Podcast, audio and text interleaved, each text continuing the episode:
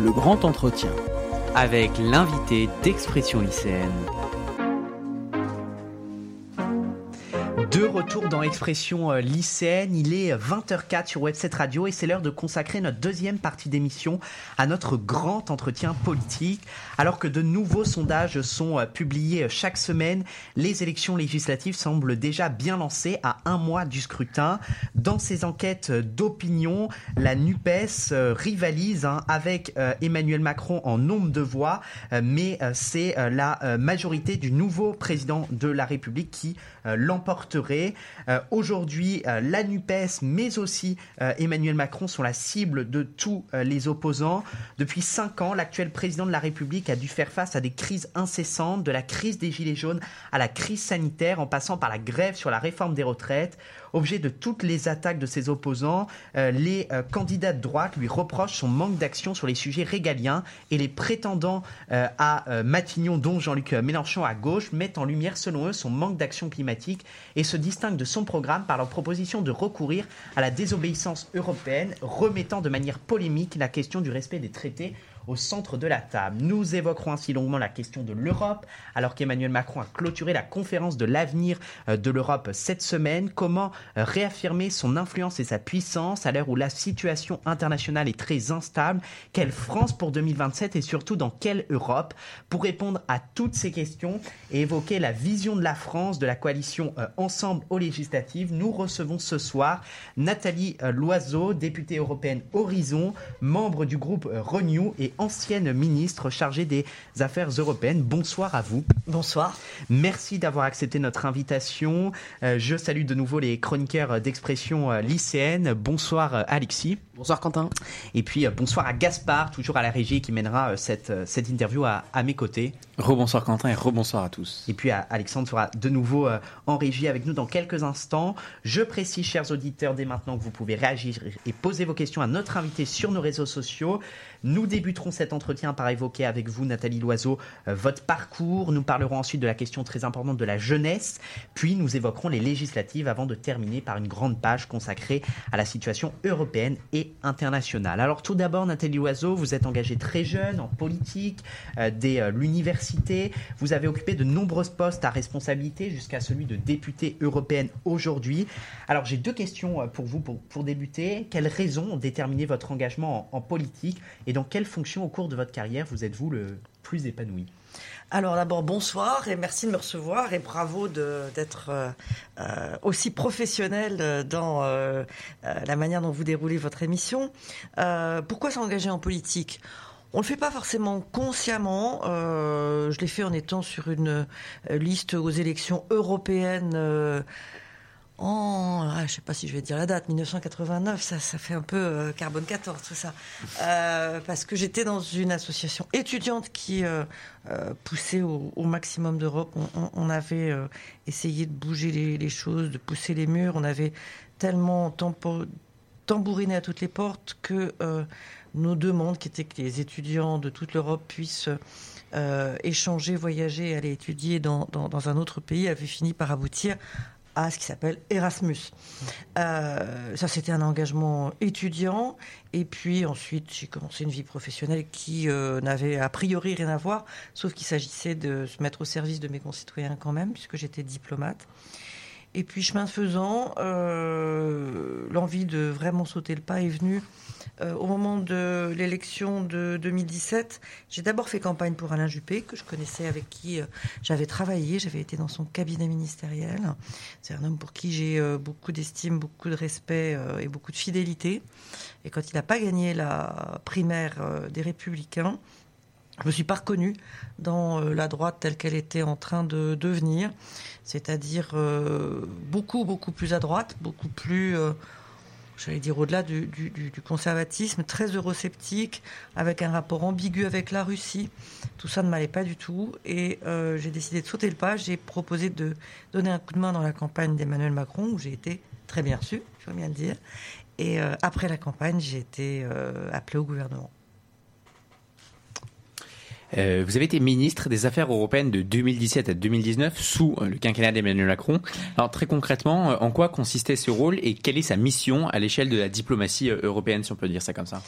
Alors, les affaires européennes, c'est à la charnière entre la diplomatie et les affaires intérieures, parce que on travaille avec d'autres pays, les pays européens, mais on travaille à pousser des idées et puis mettre en place des réformes, faire avancer des choses qui ont un impact dans notre vie quotidienne de citoyens français. Et le ministre qui est en charge des affaires européennes a ça de particulier qu'il est en effet rattaché au Quai d'Orsay euh, mais aussi qui travaille avec l'ensemble des membres du gouvernement. Quand on prépare euh, la réforme de la politique agricole commune, on la prépare évidemment avec le ministre de l'Agriculture. Quand euh, on travaille sur le statut des travailleurs étrangers qui viennent travailler par exemple sur des chantiers en France, ce qu'on appelle les travailleurs détachés, on le fait avec la ministre du Travail. ça oblige à travailler avec beaucoup de gens, ça oblige à toucher à beaucoup de sujets à être beaucoup dans l'interministériel, beaucoup dans la coordination, et puis euh, à aller évidemment beaucoup dans les institutions européennes pour convaincre les autres, aller dans les autres capitales européennes, je les ai toutes faites, et puis euh, à aller euh, sur le territoire français, un peu partout, écouter les gens, ceux qui travaillent, ceux qui étudient, leurs attentes, leurs critiques, leurs aspirations, leurs propositions, et leur expliquer ce qu'on fait. Alors je vous propose euh, désormais d'évoquer euh, la, question de la jeunesse et aussi de, l'éducation. En décembre dernier, une sénatrice euh, PS, qui nous avait d'ailleurs invité au, Sénat pour, pour en débattre avec elle, a proposé le droit de vote à 16 ans, une mesure qui viserait à remobiliser les jeunes et en particulier les lycéens. Celle-ci estimait que cette décision devait être accompagnée d'une véritable refonte de l'école républicaine en réintroduisant la citoyenneté au cœur des programmes. Alors, quelle est euh, la position euh, de la majorité euh, présidentielle actuelle sur la question? Et est-ce que la tragique mort de Samuel Paty il y a un an ne montre-t-elle pas que l'éducation nationale a abandonné son objectif de créer des citoyens fiers de la République? Ah, c'est deux très grosses questions. on va commencer par la majorité. 16 ans, c'est jeune. C'est jeune en 2022, je vous choque parce que c'est votre âge. Hein. Euh, je fais de la hmm. provocation exprès, mais euh, 16 ans, j'allais dire, au Moyen Âge ou à la Renaissance, on était euh, déjà euh, dans la vie active en quelque sorte. Aujourd'hui, on est lycéen, on n'est même pas encore étudiant. on n'a pas d'indépendance économique. je trouve que c'est tôt pour s'exprimer et je pense pas du tout que c'est ça qui va lutter contre l'abstention on a constaté euh, aux dernières élections, à la dernière élection présidentielle, que l'abstention était relativement forte. Je ne crois pas non plus à l'idée du vote obligatoire. Euh, je pense que euh, s'il y a une abstention forte, c'est que nous, politiques, et, nous, société en général, on est en train de rater quelque chose. Et c'est pas en, changeant le thermomètre que on, aura moins de fièvre c'est en travaillant de manière euh, plus profonde. Alors plus profonde sur euh, l'éducation à la citoyenneté, ça je suis complètement d'accord. En même temps, on remet ça sur les épaules de l'éducation nationale. On prend euh, nos enseignants pour des magiciens. En permanence, on leur rajoute des tâches en disant qu'il faut qu'ils forment les jeunes à la sensibilité au changement climatique, à la sensibilité à l'égalité de genre, à la citoyenneté. Commençons par le faire chacun d'entre nous.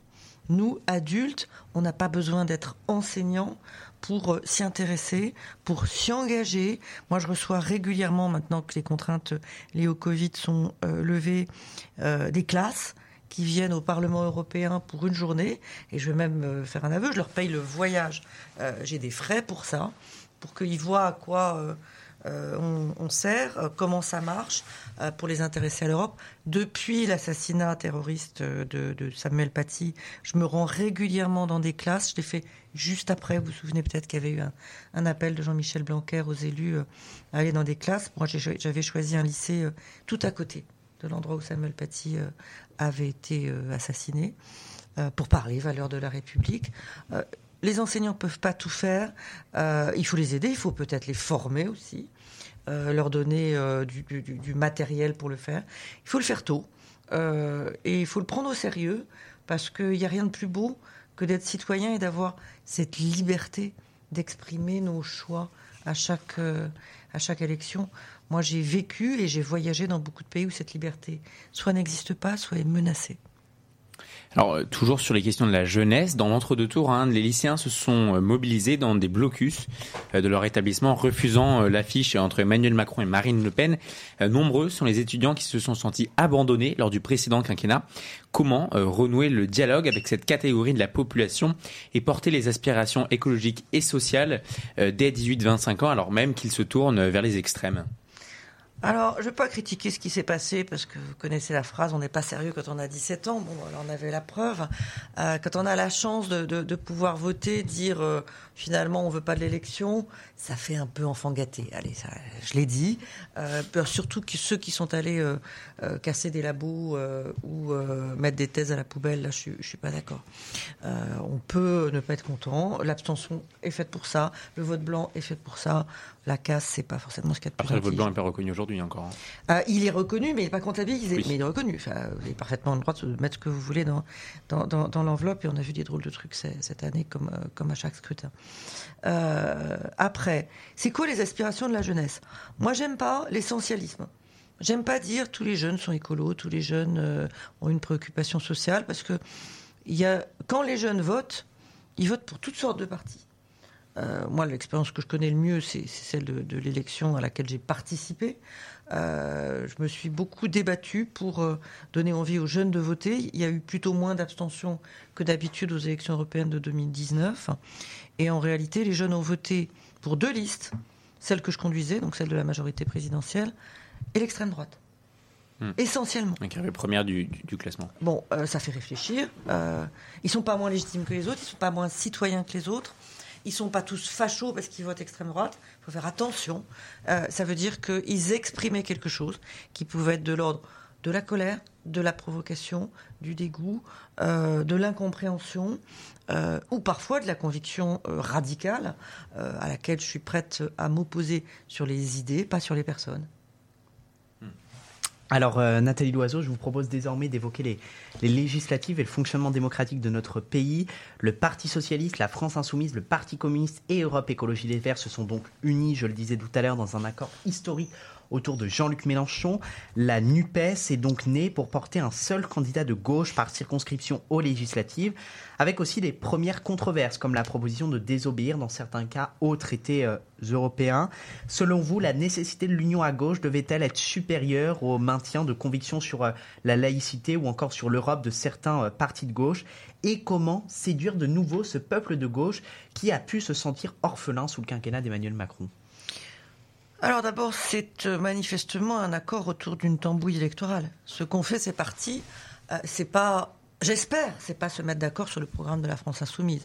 Ou alors ça veut dire qu'Europe Écologie Les Verts, que le Parti socialiste ne croyait pas à ce qu'il disait juste avant. Euh, ce qu'ils ont fait, c'est essayer de sauver leur peau et de sauver leur siège. Alors ça les regarde. Euh, je peux pas dire que je les suive dans cette manière de faire de la politique. Il est toujours possible de s'allier quand on est d'accord. Euh, j'appartiens à un parti qui s'appelle Horizon, qui est celui d'Édouard Philippe.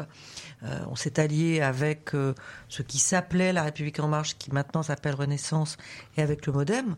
Simplement, on est d'accord depuis 2017. on soutient le même, la même personne à deux élections. Emmanuel Macron, on l'a soutenu en 2017, on l'a à nouveau soutenu en 2022 en 2019, quand j'ai conduit euh, la liste de la majorité présidentielle aux élections européennes, c'était déjà le même format, avec le même programme. Donc moi, j'ai un sentiment de cohérence, j'ai pas l'impression de me tortiller au moment où on fait cette alliance-là pour les législatives. J'ai beaucoup plus de mal à comprendre ce qui se passe à gauche, parce que ce qu'il y a d'historique, c'est pas une union de la gauche, il y en a eu plein avant. C'est une union autour de l'extrême gauche, parce qu'il faut appeler les choses par leur nom. Euh, Jean-Luc Mélenchon, c'est l'extrême gauche. C'est d'ailleurs là où il siégeait physiquement à l'Assemblée. Donc il n'y a pas de honte ou de, gloire à être d'extrême gauche, mais c'est l'extrême gauche. Avec un programme qui, en particulier, vous l'avez dit, consiste à tourner le dos à l'Europe.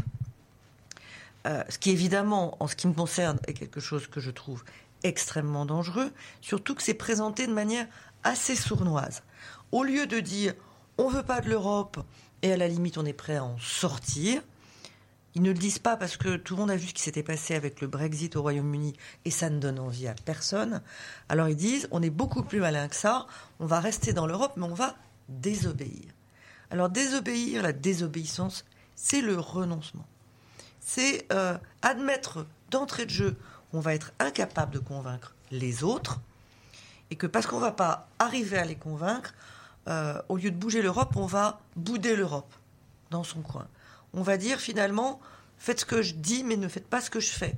C'est-à-dire que euh, demain, M. Mélenchon aurait la prétention de dire au Luxembourg arrêtez d'être un paradis fiscal, arrêtez euh, avec des taux d'imposition en dessous de tous les autres, de dire à l'Irlande arrêtez d'accueillir toutes les grandes entreprises du numérique, suivez les règles que je veux vous imposer, mais moi, moi la France, je décide qu'il y a des règles qui ne me plaisent pas, et surtout ne dites rien quand je ne les suis pas.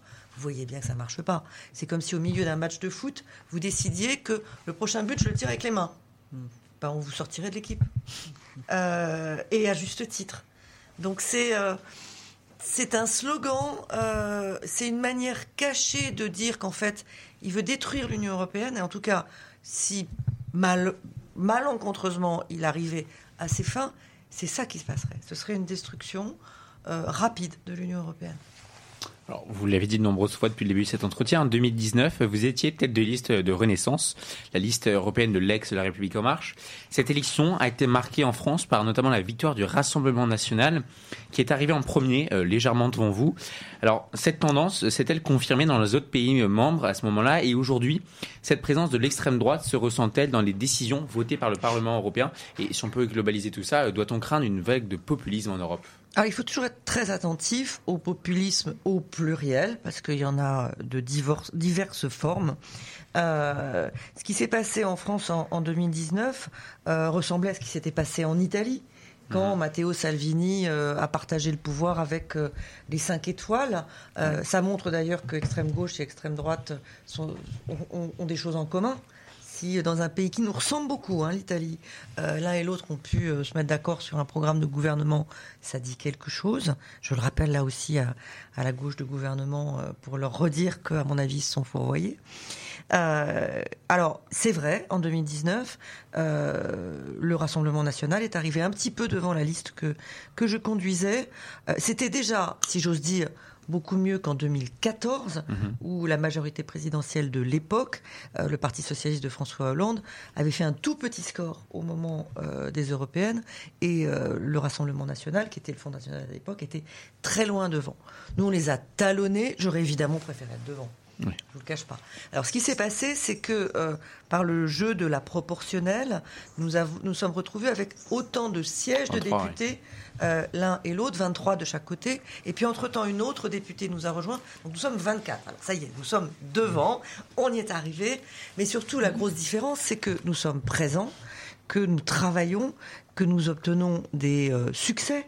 Euh, que euh, nous bougeons l'Europe de l'intérieur, là où nos collègues du Rassemblement national brillent par leur absence. Ils sont exceptionnellement peu là, et quand ils sont là, ils ne convainquent personne. Je vais vous faire, euh, euh, je vais vous décrire une anecdote qui s'est passée cette semaine en commission des affaires étrangères, qui est une des commissions mhm. dans lesquelles je siège.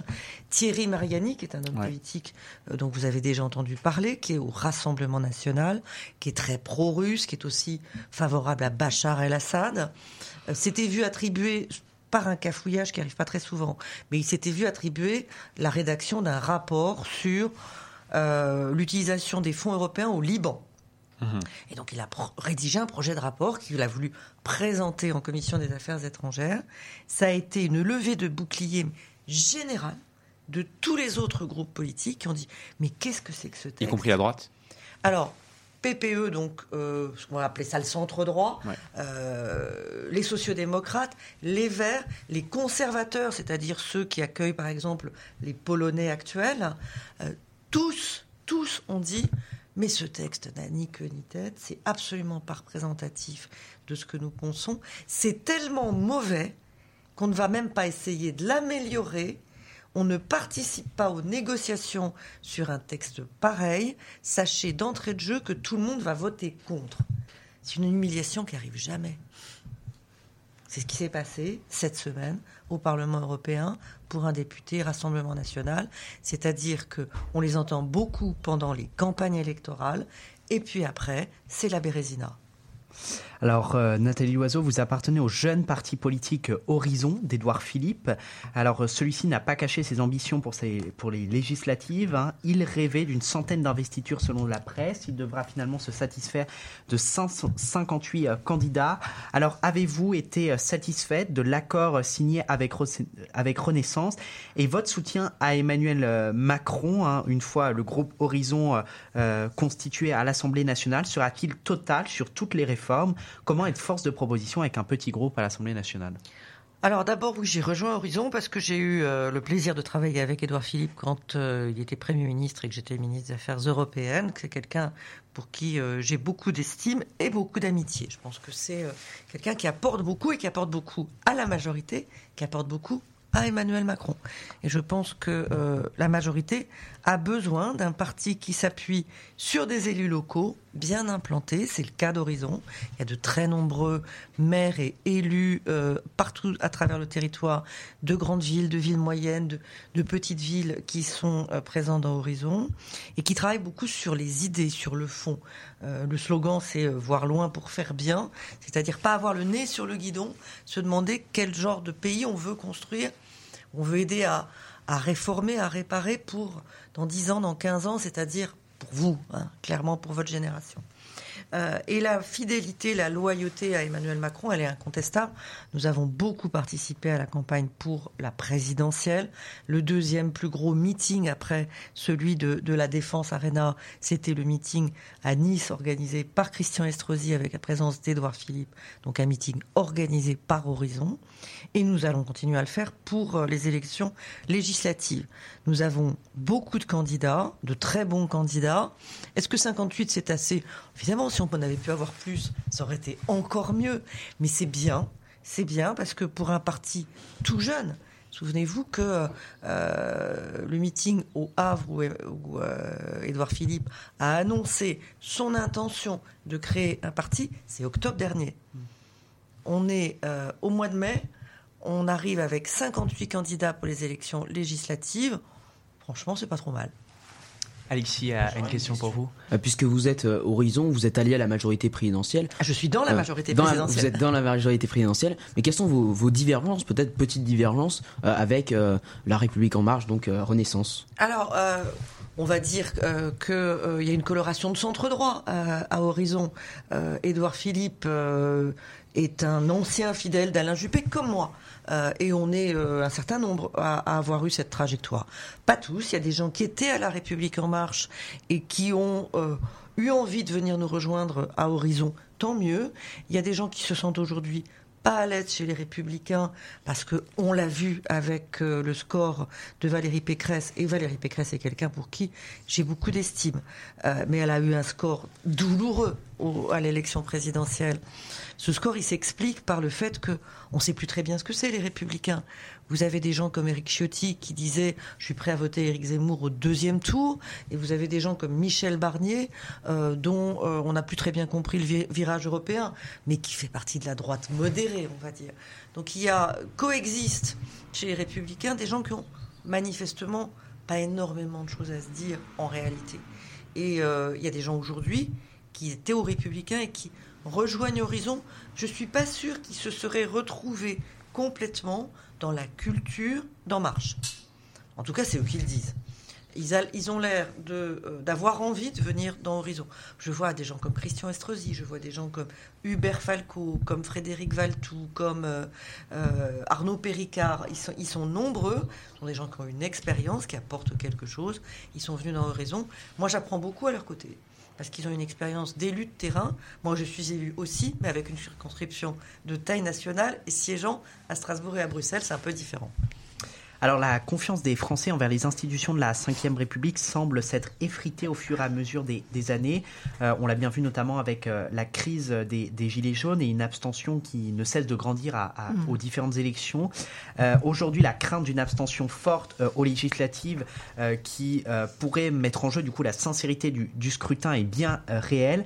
Alors est-ce que des petites phrases d'Emmanuel Macron comme traverser la rue ou les Français qui ne sont rien n'ont pas contribué à détacher les Français de la classe politique? Et comment donner un second souffle à la démocratie Alors, cette crise, euh, elle est assez générale, elle n'est pas qu'en France, et elle ne touche pas que les politiques, elle touche beaucoup d'institutions. Euh, je dis pas ça pour me rassurer, c'est pas quand je me, compare, je me console, parce que je trouve ça inquiétant.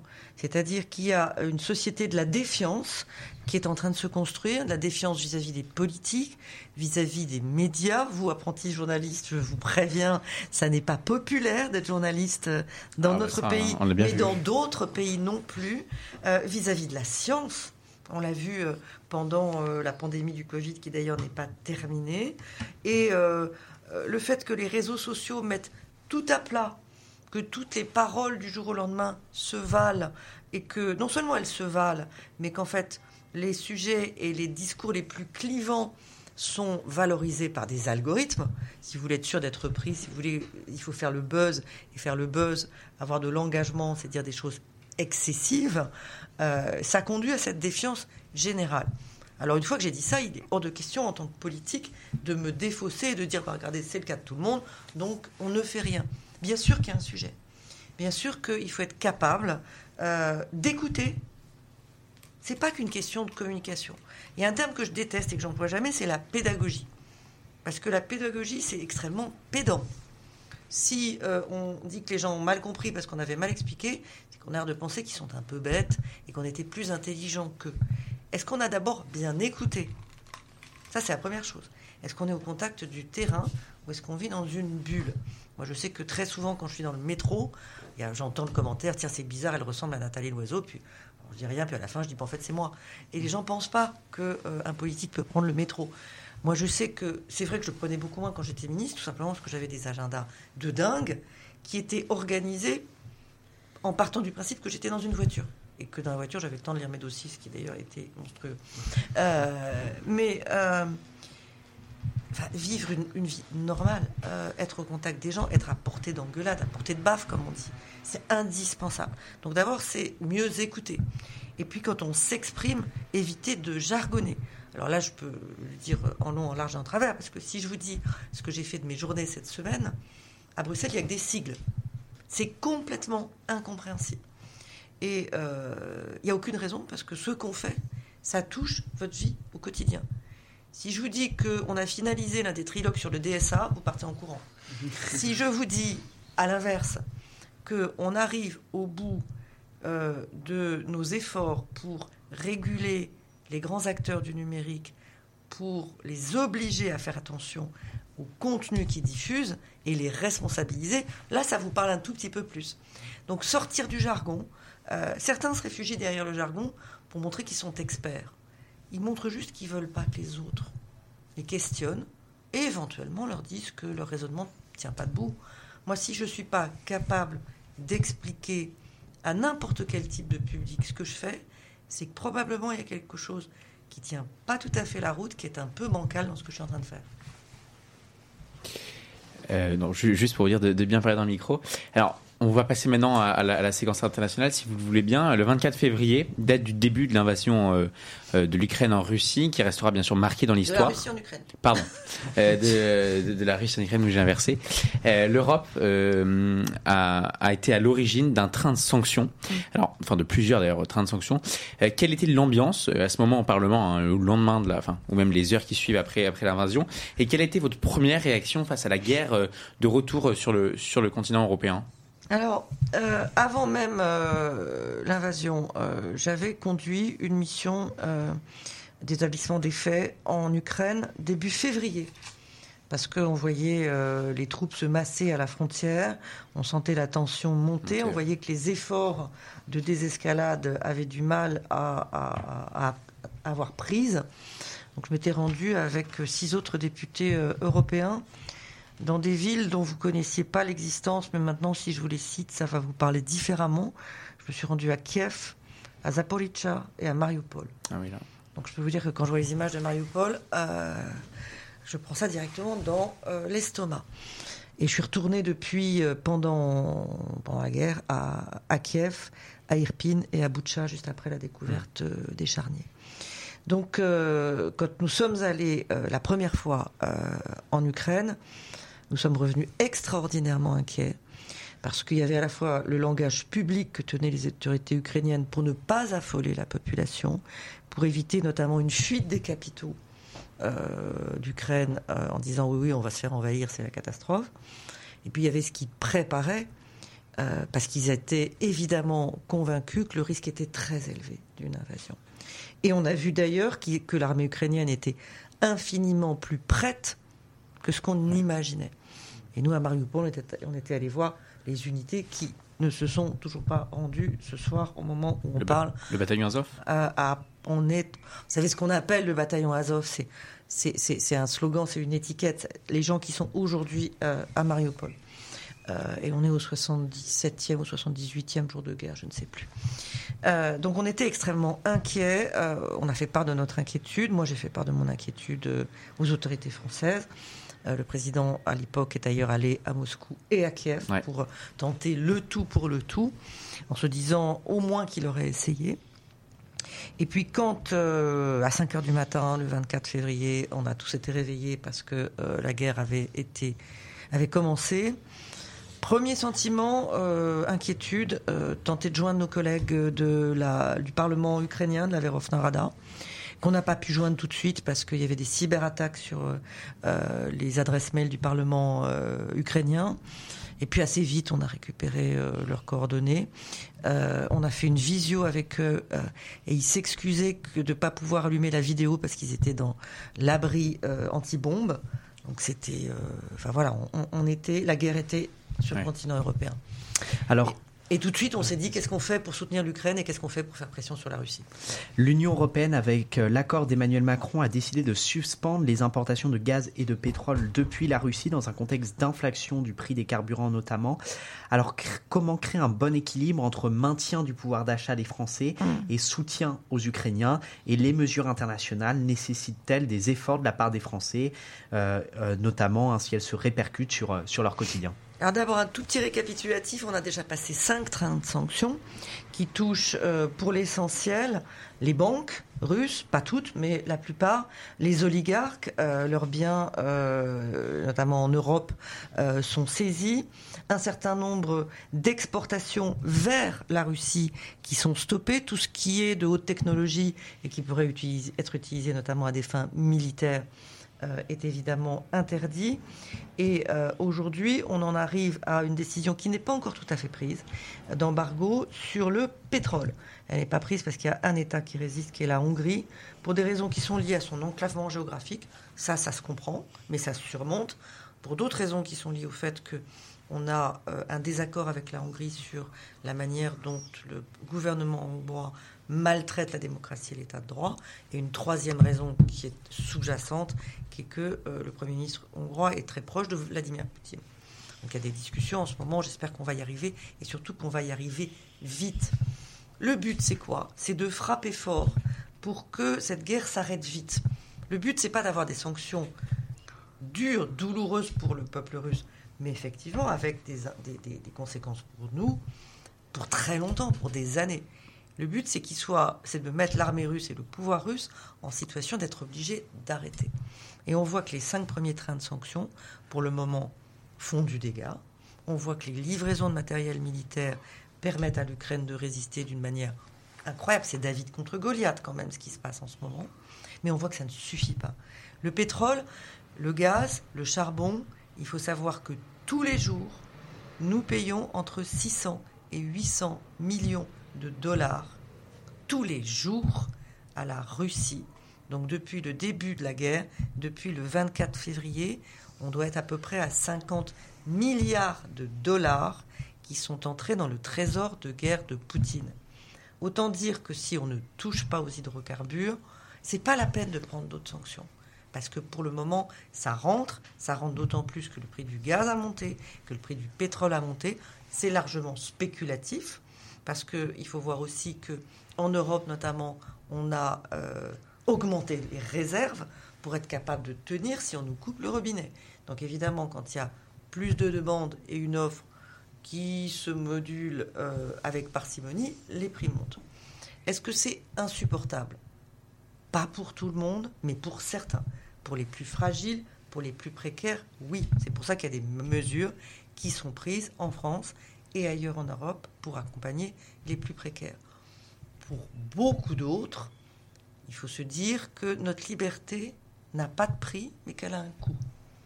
Laisser Vladimir Poutine gagner en Ukraine, c'est l'encourager à continuer. Il a déjà dit que euh, il regardait vers la Moldavie. La Moldavie, c'est un tout petit pays enclavé entre l'Ukraine et la Roumanie. Il menace la Finlande, il menace la Suède. Et au jour le jour, au quotidien, dans nos pays, la désinformation, les cyberattaques, les ingérences, ce sont déjà d'autres formes de guerre hybride qu'un pays comme la Russie nous mène. Donc il faut maintenant dire stop, ça suffit. Alors, euh, vous en avez un peu parlé tout à l'heure. Hein, au lendemain de l'invasion, euh, l'Europe a promis à l'Ukraine des livraisons d'armes. Alors, ma question est très simple. Où en sont ces livraisons? Alors, on en est à 2 milliards d'euros. Et c'est la première fois que l'Union européenne se décide, sur financement européen, à livrer des équipements militaires létaux, donc vraiment des armes, y mmh. compris des armes lourdes, à un pays partenaire. Est-ce que ça veut dire qu'on est co-belligérant? Est-ce que ça veut dire qu'on est en guerre? Non, on n'a pas déclaré la guerre à la Russie. La Russie ne nous a pas déclaré la guerre. Nous aidons un pays agressé, envahi, à défendre son territoire et sa population. C'est pas différent de ce qu'a pu faire, tiens, par exemple, l'Union soviétique quand elle livrait des armes au Vietnam pendant la guerre du Vietnam avec les Américains. L'Union soviétique n'était pas en guerre avec les États-Unis, mais elle livrait des armes au Vietnam parce qu'elle considérait que la cause était juste. C'est exactement ce qu'on fait. 2 milliards, euh, c'est sans précédent. Euh, c'est un instrument qu'on avait créé dans l'Union européenne, qu'on avait mis en place l'année dernière, qu'on utilise quasiment pour la première fois et, pas un petit peu. Euh, ça veut dire que les mentalités changent. Moi, je sais que c'est un instrument sur lequel j'avais travaillé, sur lequel je m'étais heurté à des réticences, notamment, par exemple, des Verts allemands, qui disaient faut-il vraiment livrer des armes à un pays en guerre? C'est plutôt un pays en guerre qu'on a besoin, en fait. Et aujourd'hui, les Verts allemands sont parmi les plus convaincus et les plus aidants euh, sur ces livraisons d'armes euh, à, l'Ukraine. Et les armes sont livrées au quotidien. On a mis en place euh, un système européen qui est à Bruxelles, qui récupère les demandes ukrainiennes en demandant aux Ukrainiens de les prioriser. Qu'est-ce qui est de priorité 1, 2, 3, 4 on travaille d'abord sur la priorité 1. Après, on voit côté de tous les Européens, et pas seulement ceux qui sont dans l'Union européenne. On dialogue avec les Britanniques, on dialogue avec euh, les Norvégiens, on dialogue évidemment avec les Américains, les Canadiens. On voit le qui fait quoi pour éviter les lacunes et les doublons et on organise la logistique. Alors, lors de la clôture sur la conférence de l'avenir de l'Europe cette semaine, Emmanuel Macron a prononcé un discours fort intitulé Le serment de Strasbourg. Il a notamment proposé une alternative à l'élargissement de l'Union européenne en créant une nouvelle communauté politique européenne accueillant de nouveaux pays comme la Moldavie ou encore euh, l'Ukraine, à l'heure où l'Europe, face à de nombreux enjeux diplomatiques, écologiques ou encore migratoires, cherche à se réinventer. C'était d'ailleurs l'objet de cette conférence. Ne doit-on pas avant tout s'attacher à réformer l'Union européenne telle que nous la connaissons aujourd'hui, plutôt que de créer une nouvelle alliance élargie? Alors les deux, mon général. Euh, et c'est pas une alternative euh, à l'élargissement, pas forcément. Euh, pour un pays comme l'Ukraine, aujourd'hui l'Ukraine, elle, est européenne d'honneur par le sang qu'elle verse. Souvenez-vous qu'en 2014, quand il y a eu ce qu'on a appelé la révolution de l'Euromaïdan, les gens sortaient dans les rues à Kiev avec des drapeaux européens. Quand je suis allé, les deux fois où je suis allé en Ukraine récemment, y compris dans des abris, il y avait des drapeaux européens. Vous vous rendez compte l'honneur que ça nous fait, la responsabilité que ça nous donne quand vous avez des gens qui risquent leur vie et qui vous disent on veut entrer dans l'Union européenne. Euh, c'est pas l'ancienne Union soviétique vers laquelle ils regardent, c'est l'Union européenne. Donc c'est pas une alternative quand on parle de l'Ukraine. c'est euh, quand on devient candidat, quand on, a, quand on vous reconnaît le statut de candidat. Il y a un processus qui est long, qui est compliqué, qui est exigeant pour entrer dans l'Union européenne. Il y a une marche à monter qui est très haute. Ça veut dire qu'on est dans le couloir. Alors il y a deux solutions. Soit on est dans le couloir sans lumière et sans chauffage. C'est pas très agréable. Soit il y a entre-temps quelque chose qui vous arrime à la famille européenne. Il y a des bonus qui font que vous êtes déjà plus qu'un pays tiers. Pas encore un État membre, mais plus qu'un pays tiers. C'est ça qu'on propose avec la communauté politique européenne. Et ça peut un jour intéresser les Britanniques, dont je doute qu'ils fassent le, demi-tour complet et qu'ils disent finalement on s'est trompé, on veut rentrer dans l'Union européenne. En revanche, dire euh, on n'a pas tout à fait envie de dériver loin de vous et on veut une relation plus forte que celle qu'on a. Moi, je, préside l'Assemblée euro-britannique euh, qui s'est réunie hier et aujourd'hui. Il y a beaucoup de, députés britanniques qui disaient ça, ça nous intéresse. Mais ça n'empêche pas, en même temps, c'est en même temps macronien, euh, de faire tout ce qu'on a à faire euh, pour réformer l'Europe, évidemment. Et on n'a pas chômé pendant les crises que vous avez citées tout à l'heure, que ce soit le Covid, où on a euh, mis en place le plan de relance, l'endettement en commun, la vaccination de tous les Européens, que ce soit la transition écologique avec le, New Deal, le, Green New Deal. on a énormément de choses. on est un peu fatigué en fin de semaine. votre invité a plus de voix, mais, mais ça vaut la peine. C'est pour la bonne cause. Alors, les élections européennes sont régulièrement marquées par une abstention record, car les Français ont le sentiment parfois que l'Union européenne n'a pas un rôle primordial sur mmh. des sujets tels que le pouvoir d'achat ou encore euh, l'écologie. Alors est-ce le signe que l'Union européenne a perdu de sa puissance, de son influence aujourd'hui et en quoi a-t-elle un impact concret sur notre quotidien dans la vie de tous les jours? Alors, ce qui a perdu euh, de son impact, c'est la manière dont les médias traitent ou ne traitent pas l'Union européenne. Alors, je vous dis bravo parce que vous en parlez ce soir. Euh, Pour la deuxième fois depuis. Euh, on reçu la de fois euh, des journalistes, alors plutôt de politique intérieure, disent Oh là là, l'Union européenne, c'est ennuyeux. Alors en fait, c'est l'aveu qu'ils comprennent pas très bien comment ça marche, qu'ils ont peur de se faire euh, taper sur les doigts s'ils disent un truc de travers. En réalité, ça impacte votre, notre vie de tous les jours, tout le temps. Euh, quand nous décidons, et c'est quelque chose que nous faisons très régulièrement, quelles sont les substances qui peuvent être utilisées euh, pour l'agriculture, pour euh, les plats cuisinés, pour les produits d'hygiène, celles qui sont toxiques et celles qui ne le sont pas, ça se termine immédiatement dans votre assiette et dans votre salle de bain. Et vous avez plutôt envie qu'on fasse pas d'erreur. Euh, quand nous autorisons sur euh, le marché européen euh, le vaccin Pfizer ou le vaccin Moderna et que ça permet de vacciner des centaines de millions d'Européens, ça a un impact immédiat dans votre vie de tous les jours.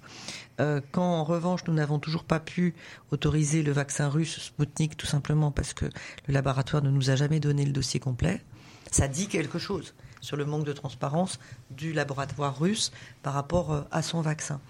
Quand euh, nous euh, travaillons à tiens, un sujet sur lequel on a déjà travaillé un peu en, urgence à la fin de l'année dernière et on remet le couvert maintenant. la lutte contre la pédopornographie en ligne. C'est un sujet très compliqué. Tout à l'heure, vous parliez liberté d'expression avec l'invité mm. précédent. Et beaucoup de gens qui parlent d'Internet parlent de euh, liberté de l'Internet. Et je suis évidemment favorable à la liberté de l'Internet. Mais je ne suis pas d'accord pour que des choses qui sont interdites hors ligne soient possibles en ligne. Et il y a euh, en ligne des sites de pédopornographie qui fleurissent et qui ont fleuri encore plus pendant le confinement. Et qui, contre lesquels je dois reconnaître que euh, les messageries, que les moteurs de recherche, que les plateformes essayent de lutter parce qu'ils ont conscience que c'est euh, incontestablement pénalement répréhensible. Ils essayent de lutter, lutter avec des, outils qui leur permettent de repérer euh, soit des échanges selon un, type de comportement qui sonne l'alerte, soit des images dont on peut se dire là, ça n'a, il y a quelque chose qui colle, qui colle pas. Donc ce sont des, des systèmes automatisés qui permettent d'avoir une première alerte. Puis derrière, il y a euh, une intervention humaine pour dire oui, bah, il y a un problème, signalement, pas signalement. À force d'être, et c'est à notre honneur, soucieux de la liberté, nous avions euh, empêché la prolongation de l'utilisation de ces outils. Nous avons risqué de faire encore plus flamber la pédopornographie en ligne. Donc l'année dernière, quand on s'en est aperçu, on a mis un sparadrap sur tout ça, on a pris une législation d'urgence pour dire aux plateformes non, non, mais vous avez le droit. Et puis on s'est dit, on se redonne un peu de temps pour remettre en place une législation mieux ficelée, qui prenne mieux en compte la réalité euh, des, canaux qui sont utilisés. Maintenant, c'est des chaînes Telegram, c'est WhatsApp, etc. Et euh, la commission, hier, a fait une nouvelle proposition sur laquelle on va à nouveau travailler. C'est très concret, ça impacte la vie de tous les jours. Et c'est au niveau européen que ça doit être efficace. Parce que le numérique ne connaît pas les frontières. Le changement climatique ne connaît pas les frontières. Le terrorisme ne connaît pas les frontières. Donc ça ne sert à rien de le faire seulement au niveau national. Il faut au moins le faire au niveau européen. Euh, on- parlons très très rapidement euh, diplomatie. Une question Emmanuel Macron a annoncé la suppression du corps diplomatique, euh, suscitant l'indignation chez plusieurs diplomates. Alors, tout d'abord, est-ce que vous approuvez euh, cette mesure et concrètement, qu'est-ce que cela change? Alors, euh, je ne serai plus ministre plénipotentiaire euh, dans quelques temps. Euh, je n'ai pas la nostalgie d'un titre. Ce que je veux dire, c'est que euh, c'est un métier, la diplomatie. C'est pas recevoir des gens dans, une, dans une belle résidence en leur servant un cocktail. Je vais vous donner deux noms. David Martinon, qui était ambassadeur en Afghanistan euh, jusqu'à la chute de Kaboul et qui a aidé à l'évacuation de nos ressortissants. Euh, Étienne de Ponsin, qui est ambassadeur en Ukraine, qui est resté à Kiev le plus longtemps possible, qui ensuite était parti à Lviv dans l'ouest de l'Ukraine et qui est revenu à Kiev. Euh, sont des gens qui ont euh, passé des années à apprendre le métier, que aujourd'hui euh, ils défendent et ils défendent notre image, notre honneur et nos ressortissants. Je veux simplement leur rendre hommage et dire que euh, ça ne s'improvise pas. Vous êtes donc pas pour. Enfin, vous, vous, vous, vous n'approuvez pas concrètement le. Je pense que c'est bien d'ouvrir euh, à d'autres talents. Que par exemple, quand on doit lutter contre des pandémies mondiales, on a besoin de gens, d'épidémiologistes, de gens qui sont des spécialistes, mais qu'il faut aussi reconnaître la spécialisation euh, ou les aspects particuliers de ce métier de négociation, d'exposition au risque, d'exposition au danger. Ma prochaine mission, c'est en Irak, où j'irai notamment voir notre ambassadeur à Bagdad et notre consul à Erbil. Pour terminer cet entretien, Nathalie Oiseau, cette question, on la pose à toutes les personnes en vue en ce Ouais. moment dans la majorité présidentielle, vous vous en doutez. Emmanuel Macron est actuellement en train de constituer son gouvernement. Vous avez été ministre des Affaires européennes de 2017 à 2019. Euh, Est-ce que vous attendez que votre téléphone sonne avec le nom marqué euh, Élysée? Euh, Et seriez-vous intéressé pour faire partie de nouveau de, de nouveau de ce gouvernement? Écoutez, tout ce que, dont je peux témoigner, c'est que quand ça m'est arrivé, c'est arrivé euh, deux jours avant la, formation effective du gouvernement et que je ne m'y attendais pas du tout. Euh, je n'ai pas cru une blague téléphonique, mais, pas loin. Euh, et d'abord, je voudrais rendre hommage au gouvernement qui termine, parce qu'il n'a pas eu la partie facile entre le Covid et la, la guerre en Ukraine.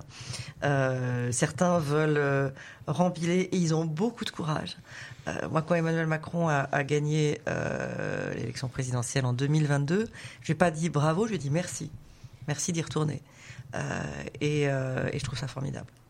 Et du coup, est-ce que vous seriez intéressé si Ah non, on mais attendez, on nouveau candidate pas. Ça, on, on remet pas à jour son CV sur LinkedIn en disant euh, prête à aller au gouvernement. J'essaie d'être utile là où je suis et on peut faire de la politique partout. Merci d'avoir euh, répondu aux questions de notre grand entretien politique. Je vous remercie d'avoir accepté notre invitation. Vous pourrez participer en fin d'émission à nos traditionnels top et flop si vous le souhaitez. Mais d'abord, je vous propose, chers auditeurs, de terminer nos deux heures d'émission par une page culturelle. Alexandre, tu nous parles aujourd'hui de tous tes coups de cœur de ce mois-ci. Ils sont nombreux.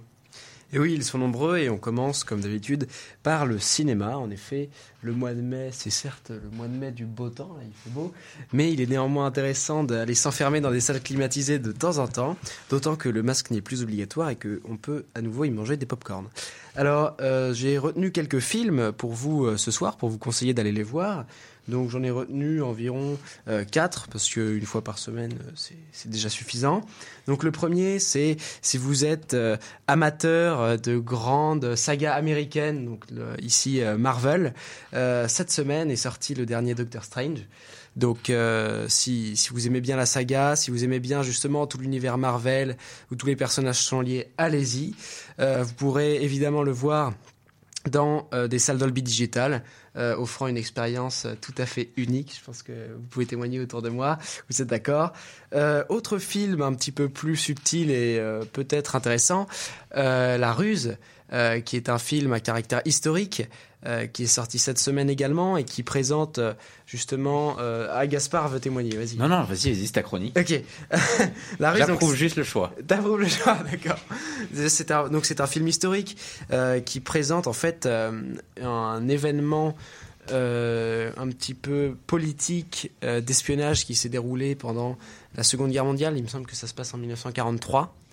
une histoire, enfin, un film inspiré de faits réels, donc c'est toujours intéressant. Euh, des films historiques. Et puis, enfin, si vous aimez bien les divertissements à l'américaine sur le ton de la comédie, allez voir Les Secrets de la Cité perdue, qui est euh, une comédie un petit peu dans le style Indiana Jones, euh, qui tourne autour du thème des romans d'aventure passionnant. Et enfin, si vous aimez la musique, et notamment le chanteur Dajou, vous pourrez voir un film dans lequel il joue son propre personnage. Euh, un film qui s'appelle Ima, euh, donc qui, relate, euh, c'est un film d'une histoire d'amour qui, a eu lieu justement au, Congo. Donc de retour dans sa ville natale, il, il rencontre une personne lors d'un concert et c'est tout simplement bluffant. Mais je voulais avant tout vous parler aujourd'hui, comme nous avons passé il y a quelques jours les célébrations du 8 mai, euh, je trouvais intéressant d'évoquer un, livre et une saga de dix romans, plus précisément, euh, qui a été écrite par Régine Desforges. Je ne sais pas si certains d'entre vous autour de la table euh, connaissent. Et donc, le, premier roman, je vous encourage fortement à le lire, s'appelle La bicyclette bleue. Et donc, vous connaissez, madame? Et c'est un, c'est un roman qui commence en 1939 et qui raconte, à travers des témoignages un petit peu indirects de, l'auteur, ce qui s'est passé, en fait, euh, en France. Donc c'est un roman bien évidemment, mais ça quand même ça raconte en fait dans un cadre historique de faits réels l'évolution de personnages à travers la guerre et c'est très intéressant de voir euh, déjà les débuts de la guerre, comment euh, l'occupation allemande est arrivée en France, tous les désastres que ça a fait. On est vraiment mis dans l'ambiance. Et puis, je ne voudrais pas comparer euh, cela avec la guerre en Ukraine, mais quand on voit certaines images, notamment dans les magazines, on ne peut pas s'empêcher de faire un petit peu le parallèle entre les différents massacres qui ont eu lieu, qui sont décrits dans le, dans le roman, les bombardements. Donc euh, c'est très intéressant et ça porte un écho tout particulier aujourd'hui. Merci Alexandre pour cette touche culturelle qui fait du bien dans une actualité parfois difficile. Je vous propose, chers auditeurs, de terminer avec le traditionnel rendez-vous d'expression lycéenne, les tops et flops. Vous le savez, chaque chroniqueur et l'invité euh, choisissent un livre, un film ou même un événement d'actualité qui les ont particulièrement interpellés. On commence avec le flop de Gaspard. Alors moi, c'est l'annonce aujourd'hui de l'arrêt de la procédure de rachat de Twitter par Elon Musk, qui avait des idées euh, pour Twitter assez euh, fantaisistes. Alexis. Du coup, c'est un flop. C'est un top. Ah non, j'ai dit, j'ai dit les flops. Ah, bah, donc. Tu, tu, tu, feras du coup. Et eh ben, je ferai le flop. Du, coup, on enchaîne sur les tops. On enchaîne sur les tops. Alexis, on enchaîne sur les tops. Moi, une fois n'est pas coutume, j'ai parlé football. Euh, et donc, la qualification euh, du Real Madrid euh, face à Manchester City au terme d'un match très spectaculaire. Il ne méritait peut-être pas cette qualification, mais au moins on a vu du beau jeu. Alexandre bah, Mon top, il va faire marrer Alexis, euh, parce que c'est tout simplement la série euh, sur Netflix que j'ai regardée et que j'ai beaucoup aimé, Johnny par Johnny, voilà, qui présente la vie de Johnny Hallyday. Madame la députée. Euh, mon top, c'est Volodymyr Zelensky échangeant pendant 60 minutes avec des étudiants et des élèves de grandes écoles, avec un vrai question-réponse. Et je suis un peu fier parce que j'ai un petit peu aidé à organiser le truc. Alors, je vais, je vais être très court, j'ai trois tops. Euh, oh d'abord, mon, premier top, il est pour nos confrères du Point, avec leur une cette semaine, avec une enquête très précise. La vérité euh, sur euh, Monsieur euh, Mélenchon. Euh, J'ai euh, également un top évidemment tout, pour d'ailleurs. notre euh, notre émission ce soir avec deux deux très beaux invités, le dessinateur de presse euh, Mikaya et euh, la députée européenne Nathalie Loison. On a eu deux entretiens qui étaient qui étaient euh, très très enrichissants et ça fait ça faisait du bien de revenir sur le fond après euh, après huit mois de, de campagne euh, présidentielle. Et puis aussi, mon, mon top, il est pour la déclaration de, de Christelle Morancé euh, sur, euh, sur Twitter, hein, qui a décidé que la fidélité, avant tout, euh, en euh, politique, c'était la fidélité euh, aux euh, Français et non euh, forcément à, à, à des appareils politiques. Euh, on passe au flop, euh, Gaspard. Cette fois-ci, on passe à- au flop. C'est à toi. Alors moi mon flop euh, c'est l'assassinat de la journaliste Shiren Abu Aklek en Israël, hein, un journaliste qui qui travaillait chez Al Jazeera et qui a vraisemblablement a été assassiné par Israël. Bon pour l'instant on n'en sait pas plus. Euh, Alexis. Bon, moi j'ai pas trop d'idées, mais du coup je vais revenir euh, sur la guerre en Ukraine. On en parle peut-être pas assez. euh, on en a beaucoup parlé au début, là on en parle peut-être un peu moins. Euh, c'est toujours tragique euh, ce qui se joue, des massacres, des combats. Euh, Alexandre. Moi, j'ai pas vraiment de flop, je suis assez content, il fait beau. Nathalie Loiseau. Ah, j'aime pas les flops parce que euh, c'est toujours un peu négatif. Euh, en bas, la, la France insoumise accusant tout le monde de racisme sur Tahabouaf, et puis on s'aperçoit qu'ils ont retiré sa candidature à cause de- d'accusations de, de violences sexuelles. Euh, c'est pas très honnête, quoi. T'as à boire d'ailleurs je, me- je me permets qu'il se plaint de pas être invité dans les médias mais qui euh, a refusé notre demande et celle et, et- et celle de CNews aussi d'ailleurs.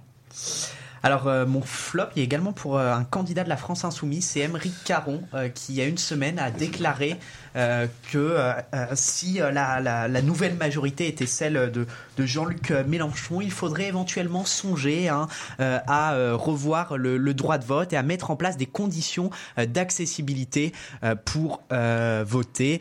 Euh, ça n'a qu'un nom, ça s'appelle la dictature. C'est beau de Euh, rêver. merci à tous. Voilà, nous arrivons à la fin de cette expression euh, lycéenne numéro 17. Merci encore à tous euh, pour euh, votre participation très enrichissante et constructive ce soir, et en particulier à vous, euh, Nathalie Loiseau, de nous avoir accordé une heure de votre précieux temps. Euh, on vous souhaite bon courage dans euh, vos euh, nouveaux euh, projets. Alors, comme chaque premier vendredi du mois, je remercie vivement Arthur Boulot, responsable technique de Webset Radio, et bien sûr les chroniqueurs d'expression lycéenne, Flavie euh, Galen, qui n'était pas euh, avec nous ce soir parce qu'elle elle passe son bac euh, actuellement. Mais ça m'en suffit, hein, quand même. hein. Je voulais faire la remarque. hein. Non, mais bien sûr, non, mais alors attendez, on a, on a tout ce qu'il nous faut, c'est juste qu'il y a le bac. Mais d'ailleurs, on leur souhaite bon courage. Euh, Gaspard Fraboulet, également à la Révie, Alexis Lafay, Alexandre Rebel et Alexandre Baer qui nous suivent dans cette très belle aventure. Merci également à toute l'équipe pédagogique du lycée Albert euh, Demain. N'hésitez pas à partager notre projet et à parler de nous autour de vous. Je vous remercie également de tout le soutien que, vous nous avez témoigné euh, récemment. Il renforce notre volonté d'offrir une nouvelle vision de notre monde. Tel est notre nouveau slogan. Chers auditeurs, n'hésitez pas à nous suivre sur Instagram avec le compte expression lycéenne et avec le Twitter arobase e-lycéenne. On se retrouve la semaine prochaine pour un grand entretien politique consacré aux législatives avec le secrétaire national du mouvement des jeunes euh, communistes, Hassan Lakhoul, qui viendra euh, défendre la nouvelle Union populaire écologique et sociale. D'ici là, portez-vous bien. À très bientôt. Salut. C'était Quentin Brachet dans Expression lycéenne sur Webset Radio. Et tout de suite, pour terminer cette belle émission, on s'écoute Little Dark Age. Expression lycéenne. avec Quentin Brachet sur Webset Radio.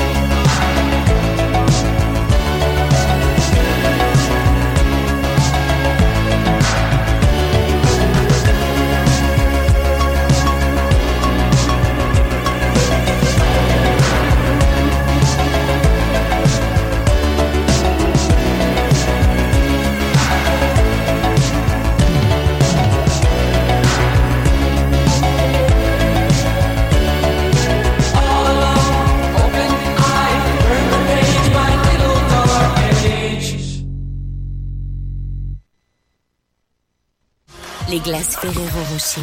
Un plaisir onctueux, délicieusement unique. Plantez, plantez encore. Gardez le rythme. Allez-y, vous êtes doué. Surprenez-vous. Fertiligène, révélez votre nature. You ready, B?